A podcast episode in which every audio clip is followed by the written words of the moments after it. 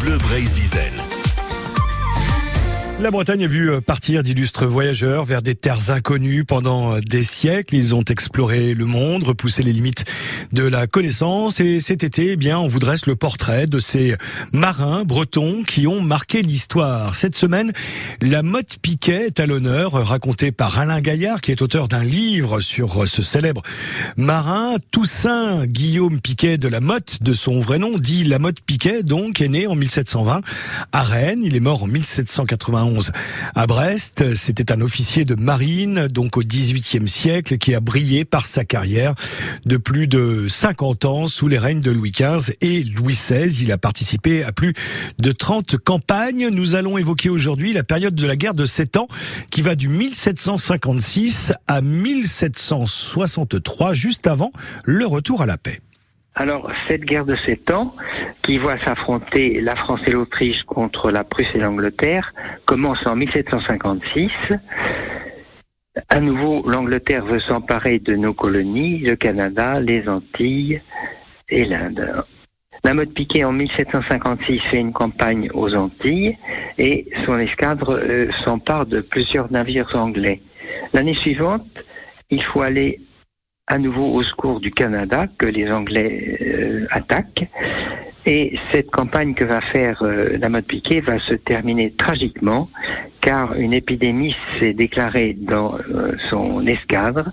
On parlait à cette époque de fièvre putride.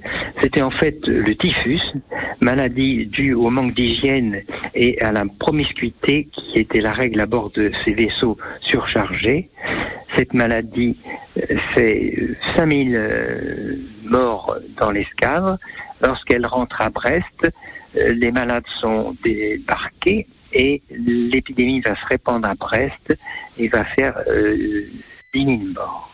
Heureusement, la mode Piquet survit à ce drame. En 1758 et 1759, la mode Piquet fait à nouveau des campagnes aux Antilles pour protéger nos colonies. Mais euh, l'escadre arrive trop tard et les Anglais se sont emparés de la Guadeloupe. Deux ans plus tard, ils s'empareront de la Martinique. En 1760, la mode Piquet reçoit son premier commandement. On lui donne le commandement d'une prame construite à Nantes. Ces prames, ce sont des navires de la taille d'une corvette qui sont caractérisés par un fond plat pour naviguer près des côtes et dans les estuaires et elles sont lourdement armées de 20 canons de 36 c'est-à-dire le plus gros calibre de canon de la marine. Et avec cette prame, accompagnée de trois autres, la mode piquée va se rendre à Rochefort et chasser les Anglais qui bloquaient le port avec une escadre stationnée dans l'île d'Aix.